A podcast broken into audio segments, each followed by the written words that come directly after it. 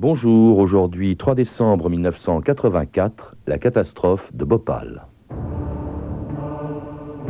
Nous sommes tous assis sur le cratère d'un volcan. Le jour n'est pas loin où Bhopal sera une ville morte, où seules des pierres éparses pourront témoigner de sa fin tragique. Rajkumar Keswani, le 30 septembre 1982.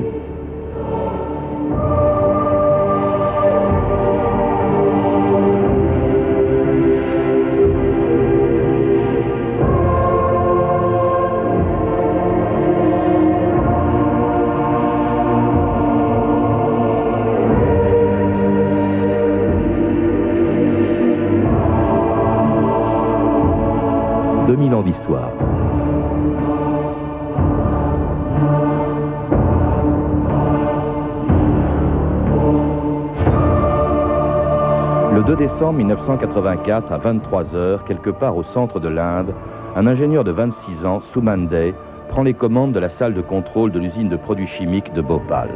Devant lui, 75 cadrans qui indiquent en permanence la température, la pression et les niveaux des trois cuves en acier qui se trouvent à 40 mètres de lui.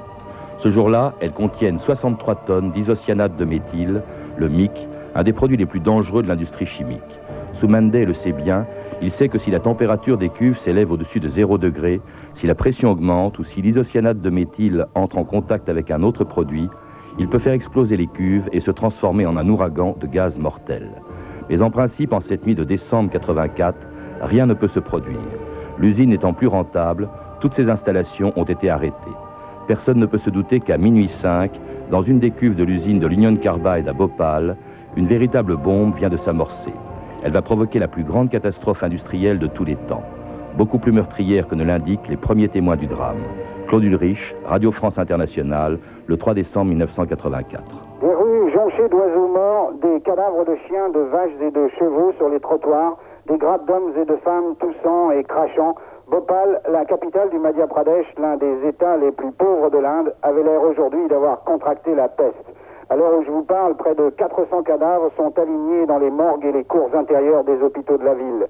Parmi eux, beaucoup de femmes, d'enfants et de vieillards, moins résistants que d'autres aux effluves mortels échappés d'une valve défectueuse. Un bilan lourd, très lourd, et qui va probablement s'alourdir encore, tandis qu'on fouille les maisons pour y chercher d'autres victimes. Dominique Lapierre, bonjour. Bonjour. Alors nous venons d'entendre la première information qui nous soit parvenue d'un drame qu'on a un peu oublié aujourd'hui, 17 ans après, c'est la catastrophe de Bhopal, à laquelle vous venez de consacrer un livre chez Robert Laffont. Alors une catastrophe industrielle dont vous dites qu'elle est la plus meurtrière de l'histoire. Moi je croyais que c'était Tchernobyl. Non, il y a eu entre 16 et 30 000 victimes cette nuit-là. On n'a jamais su le nombre exact parce que des familles entières ont disparu, parce qu'il y avait beaucoup d'immigrants à Bhopal qui venaient travailler là et qui n'avaient pas d'adresse fixe, parce que cette nuit-là, les gens ont fui euh, en chemise et en caleçon et qu'en Inde, il n'y a pas de carte d'identité. Mais on pense qu'il y a au moins euh, 30 000 morts et 500 000 personnes qui ont été empoisonnées par ce nuage toxique. Et dont beaucoup souffrent encore euh, aujourd'hui. Alors c'est un, un, bilan humain très lourd à cause d'un produit qui n'était pas du tout destiné évidemment à tuer des hommes, mais à tuer des insectes, Dominique Lapierre. C'est ce qui m'a émerveillé hein, dans un sens dans cette enquête pour écrire Il était minuit 5 à Bhopal, c'est que tout a commencé comme un conte de fées. C'était la haute technologie américaine qui venait dans l'Inde médiévale, l'Inde des mille et une nuits, pour lui offrir un pesticide absolument indispensable pour ses paysans.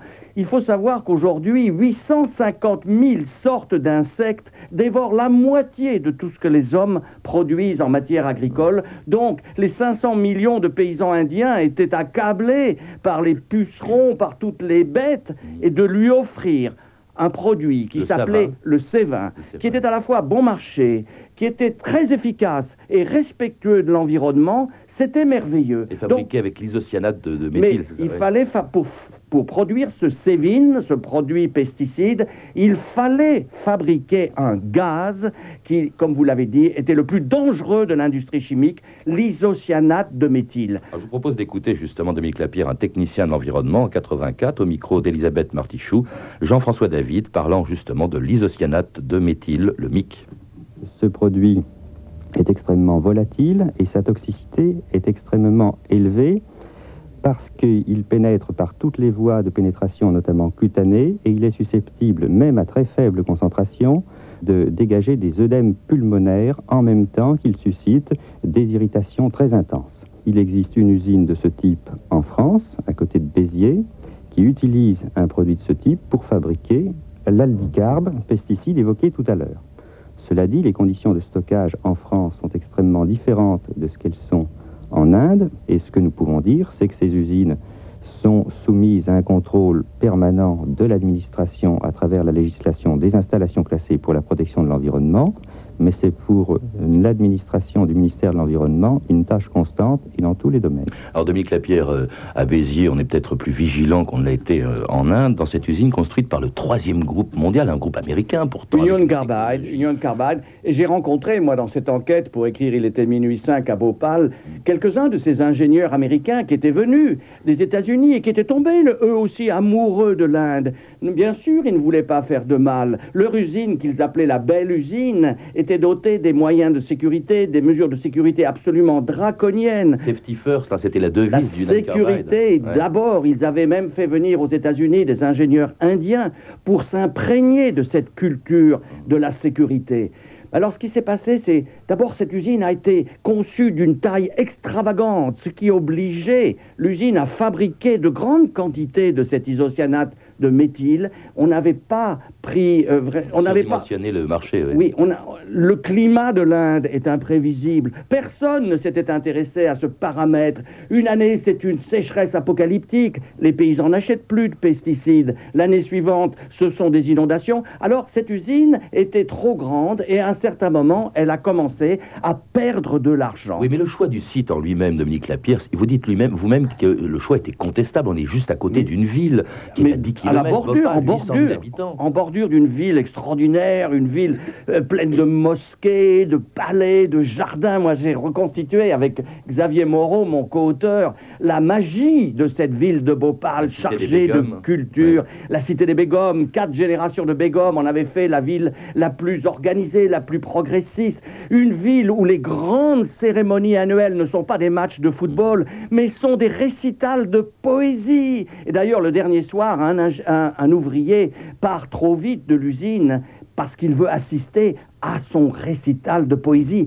Quand j'étais à Bhopal l'autre jour, un chauffeur de taxi a, à la pointe de son revolver, kidnappé un des plus grands poètes de l'Inde pour se faire réciter pour lui tout seul son répertoire. De la poésie et puis aussi de la musique.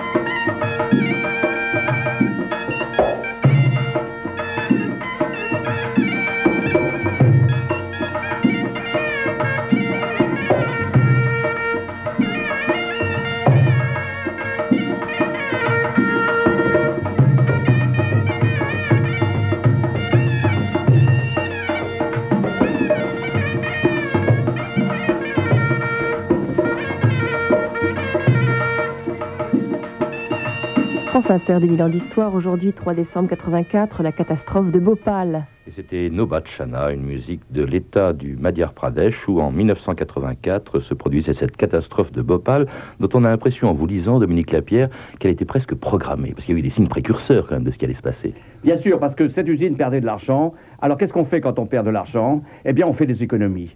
Et qu'est-ce qu'on fait comme première économie On met à la porte les ingénieurs les plus payés pour en prendre de moins compétents et de moins payés. On, évite de changer les tuyaux qui sont abîmés ou les appareils qui sont fatigués pour attendre un peu plus. Et puis finalement, le soir du 2 décembre, on fait quelque chose d'abominable. On arrête la réfrigération des cuves qui contiennent ce fameux isocyanate de méthyle, qui doit être conservé à la température de 0 degré, sous peine de s'enflammer, de s'emballer. Parce qu'on économise comme ça j'ai calculé à peu près 500 francs d'électricité par jour. Incroyable. Qu'est-ce qui s'est passé justement ce soir-là? Je crois qu'il y avait une grande fête en plus. Alors, ce soir-là, c'était une fête. Tout Bhopal était en fête parce que les astrologues avaient décrété cette fameuse nuit du 2 décembre, une nuit bénie par les astres. Alors, dans toute la ville, on se mariait. J'ai reconstitué avec mon co-auteur Xavier Moreau dans Il était minuit 5 à Bhopal quelques-uns de ces mariages chez les riches, chez les pauvres. Et puis tout d'un coup, à minuit 5, la ville est recouverte d'un nuage toxique. Alors il s'est passé une chose, c'est qu'une de l'eau est entrée dans la cuve 610 qui contenait 100 000 litres d'isocyanate de méthyle. devant cette contamination, le gaz est devenu fou. Il a fait claqué toutes les soupapes de sécurité, il s'est échappé dans l'atmosphère, et pour le malheur des habitants de Bhopal, des pauvres de Bhopal, le vent cette nuit-là soufflait du nord, c'était l'usine, vers le sud, c'était un chapelet de bidonvilles qui s'était construit autour de l'usine, surprenant les gens dans leur sommeil ou surprenant les gens dans leur fête. Je raconte le mariage d'une petite petite fille qui s'appelle Padmini, d'une jeune fille merveilleuse qui est une héroïne, je crois, de, de notre livre. Je ne vous dirai pas comment elle a survécu à la catastrophe. Je crois qu'il faut lire son histoire parce qu'elle est prodigieuse. Et ce gaz, donc, arrive sur la ville. Euh, les gens meurent de collapsus cardiaque, de collapsus respiratoire. Des centaines, des milliers arrivent dans cet hôpital Amidia qui est au cœur de cette cité. Elle écoute justement le premier témoignage pratiquement qui nous soit parvenu, euh, la suite du reportage de Claude Ulrich de Radio France Internationale personnes au moins ont inhalé le poison et un tiers d'entre elles sont déjà jugées dans un état sérieux. Les malades pour lesquels les hôpitaux débordés ont dressé des tentes d'urgence dehors se plaignent des yeux et des poumons. Certains sont déjà frappés de cécité. Une équipe de spécialistes et de scientifiques a été dépêchée d'urgence sur les lieux pour étudier les mesures de sécurité à prendre. La plupart des échoppes et des administrations de cette ville d'un demi-million d'habitants ont été fermées. Inlassablement, depuis ce matin, la radio locale invite les citoyens à ne pas céder à la panique et à rentrer chez eux. La fuite mortelle, d'après les autorités, n'a duré que 40 minutes, mais on estime à au moins 40 km l'étendue de la nappe de gaz sur la ville. C'était Claude Ulrich, donc de RFI, un des tout premiers témoins d'un drame qui, pendant plusieurs jours, a fait la une des journaux, la revue de presse Stéphanie Duncan. L'Inde, une fuite de gaz toxique provoque une catastrophe. Titre Libération, le 4 décembre 84, donc au lendemain de la catastrophe. 375 morts, écrit François. pour l'instant, on n'a pas encore une idée précise du nombre de victimes, mais dès le lendemain, les chiffres euh, s'alourdissent. François parle alors de 1200 morts et de 200 000 personnes intoxiquées, soit le quart de la population de Bhopal. Et arrivent aussi les premiers témoignages. Tout est arrivé si vite, raconte un rescapé. Tout à coup, j'ai ressenti une vive douleur à la poitrine et j'ai vu mes deux fils se tordre. De la salive s'est échappée de leur bouche. J'ai tenté avec ma femme de les emporter pour fuir, mais peu après, j'ai constaté qu'ils étaient morts.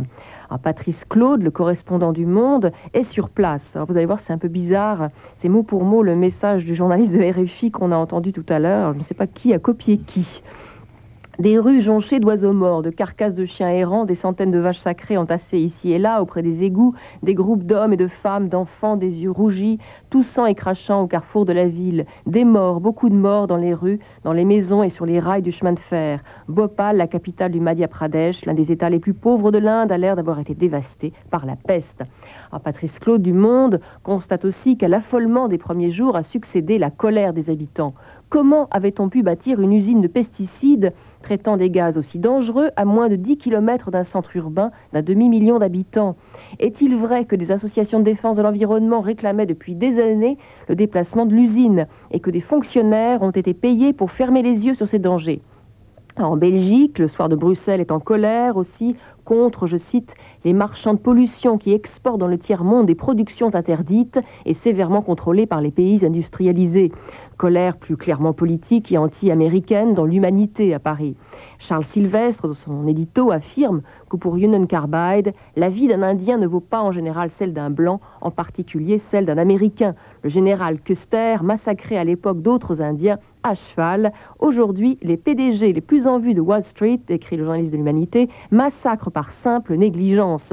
Mais cela veut-il dire que, égoïstement, nous, les Occidentaux, soyons à l'abri? Alors pour Éric Landal, dans Libération, on aurait bien tort de se dire qu'à une telle échelle, cette catastrophe n'est possible que dans un sous-continent du tiers-monde. Dans la vieille Europe industrialisée, dit-il, il existe sans doute des dizaines de produits chimiques stockés ici ou là, transportés par camion ou par train tout aussi dangereux que les gaz de l'Union Carbide. Alors évidemment, Dominique Lapierre, on cherche tout de suite des responsables, on se demande si ça peut se passer chez nous. Je voudrais qu'on revienne quand même tout de suite avec vous sur ce que vous décrivez dans votre livre, c'est-à-dire l'épouvante, mais aussi des signes de dévouement extraordinaires, le sacrifice de, certains habitants ou certains responsables de Bhopal. C'est ce qui m'a été merveilleux dans cette enquête, justement, ça a été de découvrir des gens d'une générosité formidable. Nous avons, avec Xavier Moreau, pour écrire euh, il était minuit 5 à Bhopal, vécu vraiment dans les bidonvilles pour retrouver ceux qui avaient été victimes cette nuit-là. Et ça a été pour nous une extraordinaire bouffée d'espérance qui vient de ce cœur de l'Inde, qui sait se prendre en charge quand il y a des catastrophes de ce genre. Je pense à ces étudiants en médecine qui, la nuit de la tragédie, ont fait du bouche à bouche sur certaines victimes pour essayer de les ranimer.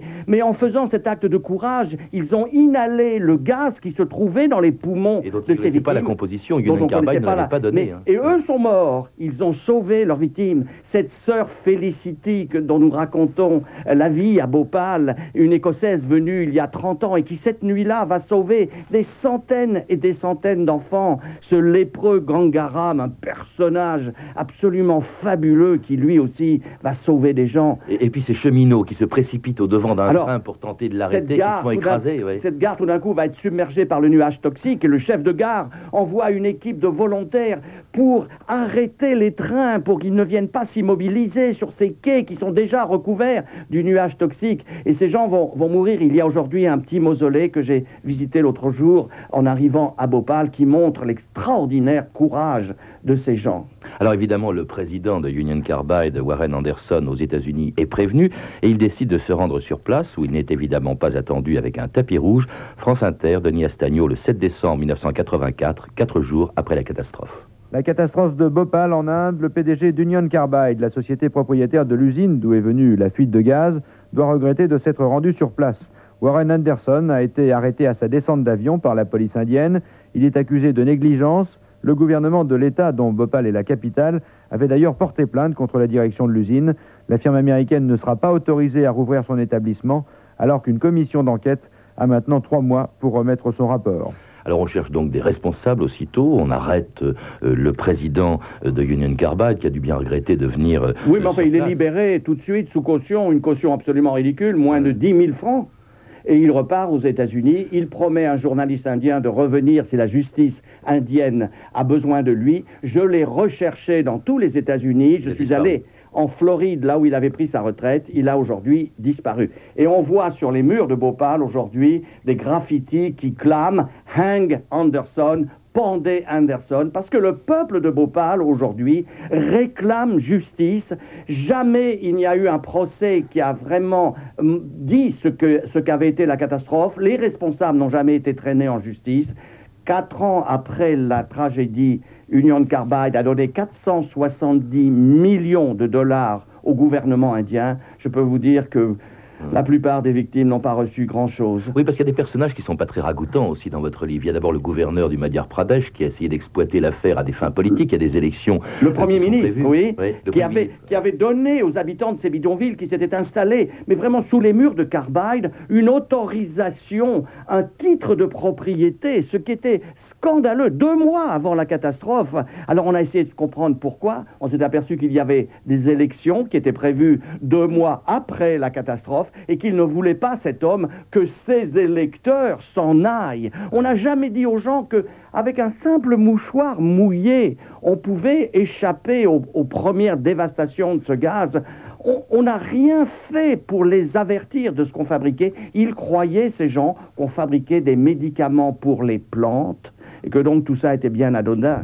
Et Union Carbide, d'ailleurs, n'avait pas donné euh, non plus la composition de ce jamais révélé. Si bien ce- que les, les médecins ne savaient pas comment le traiter. Euh, vous, vous dites d'ailleurs aussi, parce que euh, les, les- les morts sont surtout des pauvres, dites-vous. C'est ceux qui habitaient dans les bidonvilles, Oui. c'est-à-dire dans des maisons qui n'étaient même pas en dur. Oui. Les, rescapés sont ceux qui, les riches qui les- vivaient dans qui des vivaient dans des quartiers qui étaient sur les collines, tout autour de Bhopal. Et c'est un grand problème aujourd'hui, parce que la moitié des droits d'auteur du livre que j'ai écrit vont aller à Bhopal pour faire des actions humanitaires. J'ai déjà ouvert une clinique gynécologique le 26 janvier dernier pour soigner des femmes misérables qui souffrent de cancer de l'utérus, qui sont ménopausées à 25 ans. C'est vraiment des tragédies et elles n'ont jamais reçu de traitements médicaux appropriés. Je vais aussi faire une adduction d'eau dans un bidonville sous les murs de Carbide où 5000 personnes aujourd'hui sont encore contraintes de boire l'eau empoisonnée d'un puits par les effluents toxiques de cette usine. J'ai bu l'autre jour un demi-verre de cette eau.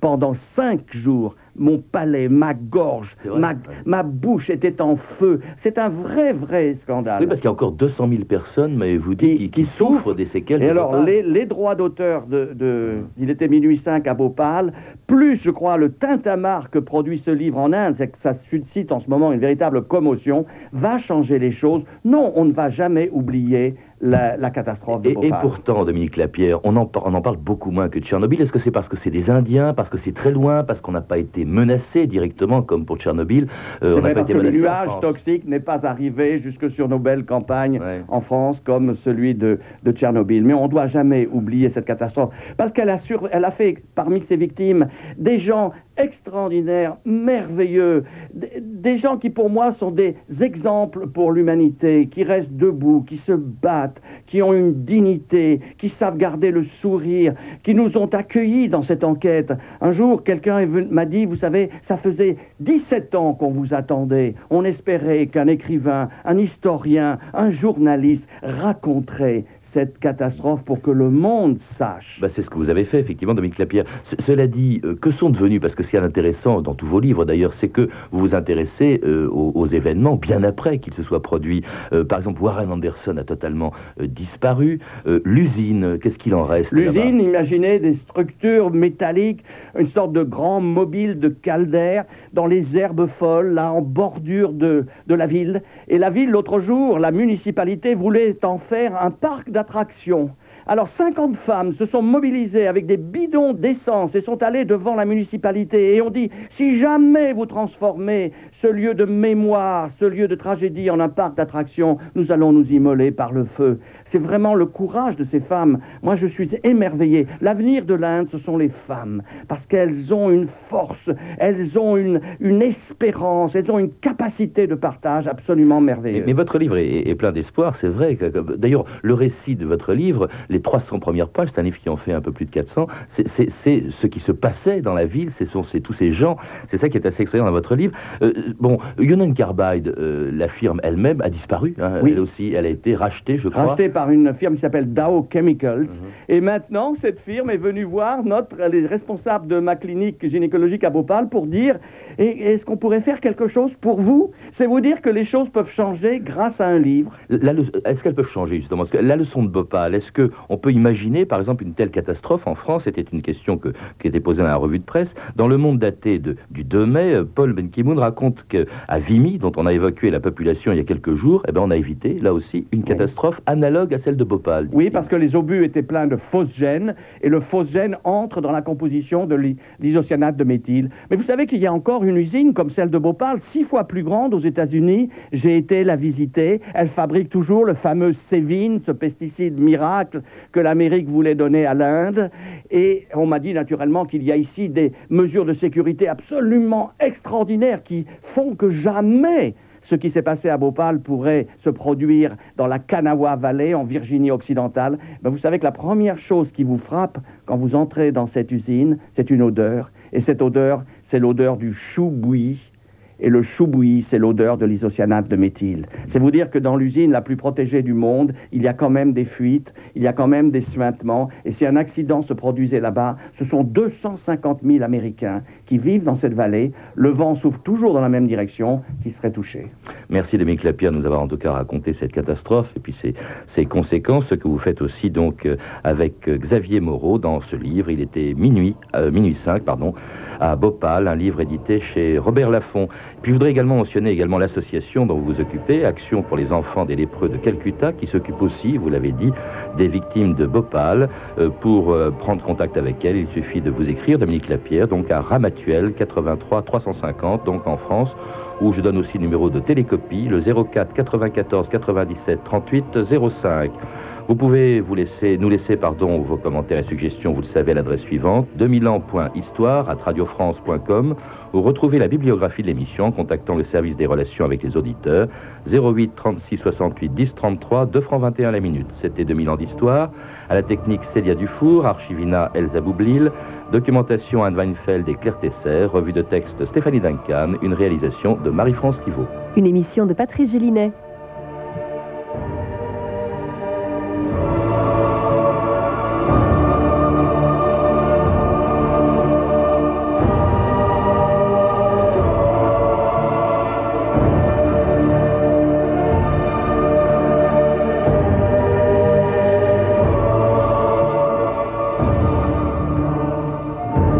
Le programme de la semaine prochaine, lundi, Paris sous l'occupation, mardi, les dieux grecs, mercredi, une histoire du tango, jeudi, dixième anniversaire de l'élection de François Mitterrand à la présidence de la République.